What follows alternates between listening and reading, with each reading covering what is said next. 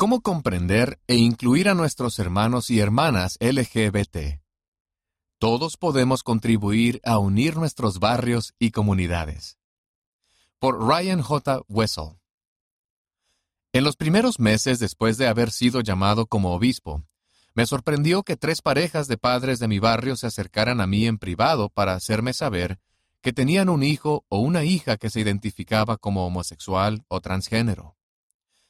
En cada caso, los padres expresaron su amor sincero por ese hijo, junto con varios niveles de preocupación en cuanto a que su hijo no encajaría en la comunidad del barrio. Con el tiempo, otras familias también compartieron información similar conmigo, y me di cuenta de que, aunque no estaba muy familiarizado con esas experiencias, como obispo tenía el privilegio de ayudar a todos los miembros de mi barrio a edificar una comunidad más unida, sin importar por lo que estuviesen pasando. Rápidamente me di cuenta de que, para ser un obispo más eficaz, debía estar dispuesto a intentar comprender las experiencias de los miembros que se identifican como LGBT y sus familias. Así que, por medio de conversaciones sinceras y francas, prueba y error, mucho estudio y confiar en el Señor para entender, aprendí mucho sobre la manera en que podría brindar un apoyo más grande a los miembros que están en esas circunstancias a medida que se esfuerzan por venir a Cristo. Se me abrieron los ojos ante la necesidad de unidad y comprensión, y aprendí algunas lecciones que me ayudaron como obispo a establecer un tono de más inclusión con respecto a todos nuestros hermanos y hermanas LGBT. Espero que a medida que los líderes y otras personas lean lo que aprendí, encuentren algunas ideas útiles para su propia situación. Lección 1. Seguir a los apóstoles vivientes. Rápidamente descubrí el valor de familiarizarme con las enseñanzas apostólicas más recientes sobre el tema. Una hermosa verdad de la Iglesia de Jesucristo de los Santos de los Últimos Días es que somos guiados por apóstoles y profetas vivientes. Véase Doctrina y Convenios, sección 1, versículo 30. Para mí, la palabra viviente implica que tenemos guía en nuestra época para saber de qué forma el Evangelio se aplica a las necesidades de nuestra época. Por lo tanto, si confiamos solamente en el lenguaje del pasado, podríamos perdernos la guía hermosa e importante que el Señor nos está proporcionando mediante nuestros profetas actuales. Un recurso que me ayudó a repasar las enseñanzas apostólicas recientes fue la sección Ayuda para la Vida del sitio web de la Iglesia, en particular las páginas tituladas Atracción hacia las personas del mismo sexo y transgénero. Algunas declaraciones que me llamaron la atención de manera específica son las siguientes. El elder D. Todd Christofferson del Quórum de los Doce Apóstoles dijo, La diversidad que ahora hay en la Iglesia puede ser solo el comienzo, francamente. Veremos más y más diversidad.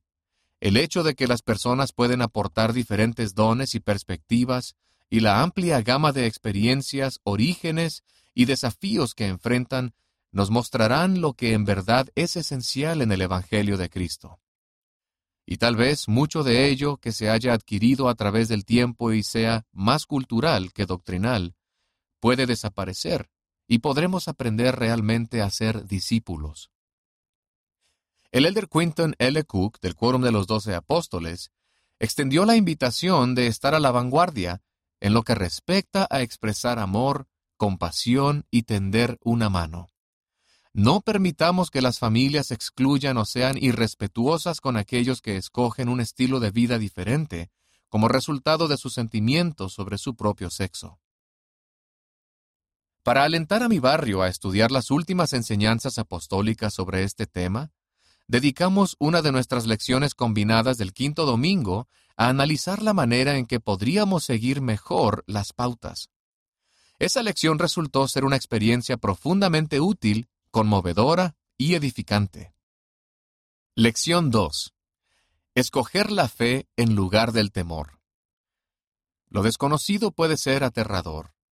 Como nuevo obispo era intimidante tender una mano a un miembro de mi barrio que se identificaba como homosexual y que necesitaba ayuda espiritual. Fue difícil dirigir análisis sobre ese tema y aconsejar a los padres de los jóvenes que luchaban con su identidad. Acudía a mi mente una oleada de pensamientos llenos de ansiedad. ¿Y si digo algo incorrecto? ¿Qué pasa si sueno demasiado conservador o demasiado extremista? ¿Sé lo suficiente como para resultar de utilidad? Un día, mientras reflexionaba en mis temores, pensé en estudiar pasajes de las Escrituras que mencionaban el temor. Sentí paz cuando leí El amor perfecto desecha todo temor. Y en el amor no hay temor, sino que el perfecto amor echa fuera el temor. Esas verdades me sirvieron para recordar que, si actuaba motivado por el amor sincero, podría confiar en recibir la guía y la ayuda del Señor.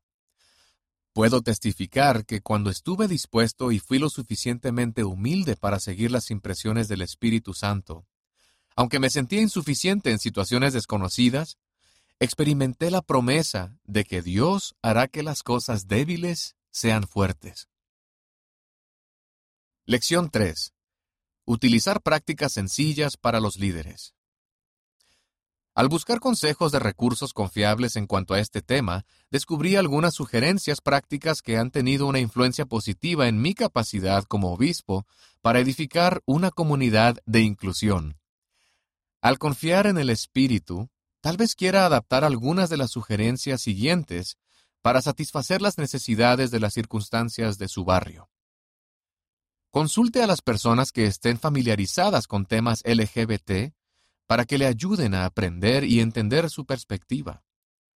Eso podría incluir al presidente de estaca, al consejo de barrio, otros obispos de su área, amigos de confianza, así como a miembros del barrio que se identifiquen como LGBT y sus familias. La página web de la Iglesia, Atracción hacia Personas del mismo sexo, también puede proporcionar guía. Hay mucha ayuda a nuestro alrededor y ninguno de nosotros está solo para cumplir con nuestros llamamientos. Comparta con humildad su testimonio y del mismo modo no tenga miedo de preguntar sobre cosas que no comprende del todo. Brindamos apoyo incluso al estar dispuestos a escuchar y aprender. No tenga miedo de disculparse si ha dicho o hecho algo que sea ofensivo, aunque no fuese intencional. La sinceridad mutua desarrolla la confianza. Si un amigo o miembro del barrio hace comentarios poco útiles o hirientes sobre las personas LGBT, considere la mejor manera de responder. La mayoría de las veces esos comentarios provienen de la inexperiencia y no pretenden ser irrespetuosos. Brindar orientación privada puede resultar útil. Tenga cuidado de que su lenguaje hacia todos los hijos de Dios esté en armonía con sus convenios y llamamientos, sin importar con quién hable. Cuando los miembros del barrio comparten sus experiencias, es sumamente personal, así que no comparta su información privada sin su permiso.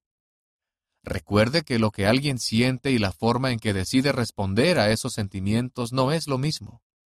Un ensayo de temas del Evangelio explica, la Iglesia hace una distinción entre la atracción hacia las personas del mismo sexo y el comportamiento homosexual. Las personas que sienten atracción hacia las personas del mismo sexo, o que admiten ser homosexuales, lesbianas o bisexuales, pueden hacer y guardar convenios con Dios y participar plena y dignamente en la Iglesia. El darse a conocer como homosexual, lesbiana o bisexual o sentir atracción hacia personas del mismo sexo no es un pecado y no prohíbe a nadie participar en la iglesia, tener llamamientos ni asistir al templo. Tenga cuidado de no limitar las oportunidades de los miembros a contribuir si se identifican como homosexuales o transgénero.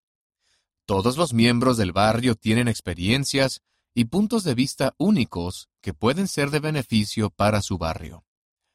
Como también enseñó el elder Christofferson, alguien que siga las normas, las enseñanzas del Evangelio de Cristo, a pesar de sentir atracción hacia personas del mismo sexo, en verdad, no existe ninguna razón por la que no puedan participar activamente.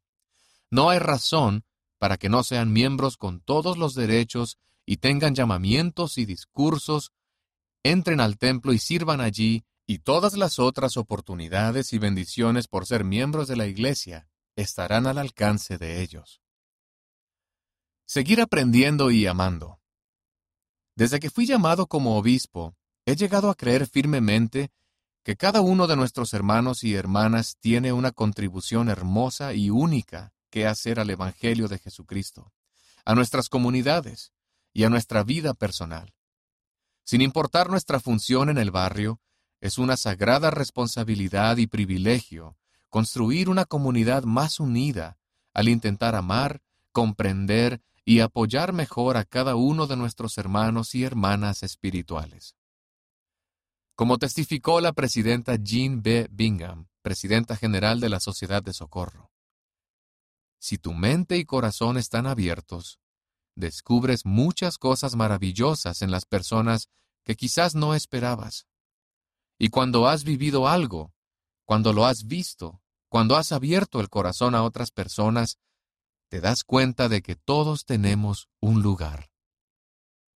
El autor vive en Utah, Estados Unidos.